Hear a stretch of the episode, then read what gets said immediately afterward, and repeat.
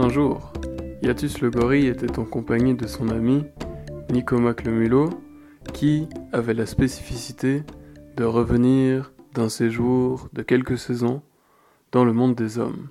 Les deux avaient pour habitude de passer du bon temps, notamment en observant les différents animaux.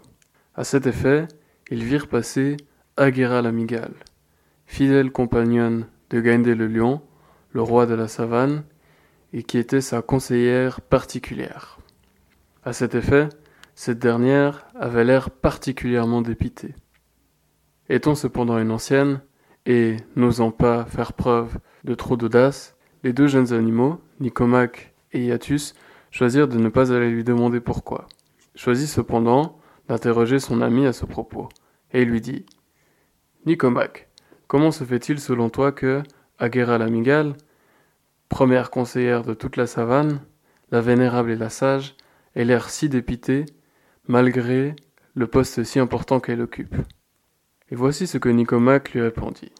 Et il lui dit Yatus, vois-tu, lors de mon séjour auprès du monde des hommes, j'ai pu constater que, parmi tous les animaux, ce ne sont pas ceux qui sont les mieux habillés qui sont les mieux traités par les hommes. Et vois-tu, à certains égards, lorsque les systèmes hiérarchiques sont en place, certains patterns et dynamiques sont reproduits. Alors Yatus lui dit Eh bien, explique-toi, je ne comprends pas. Et alors, Nicomac lui dit Vois-tu, dans certaines cultures du monde des hommes, avant d'être sacrifiés, les bœufs sont ornés de magnifiques parures. On pourrait croire qu'ils sont les plus heureux des animaux. Cependant, ces très beaux habits leur réserve un sort funeste, car ce sont des animaux destinés au sacrifice. A contrario, les brebis et les chèvres, qui elles n'ont aucune parure et gambadent tranquillement dans les prés, n'ont pas à se soucier d'être sacrifiées, bien qu'elles ne portent pas le plus somptueux des ornements.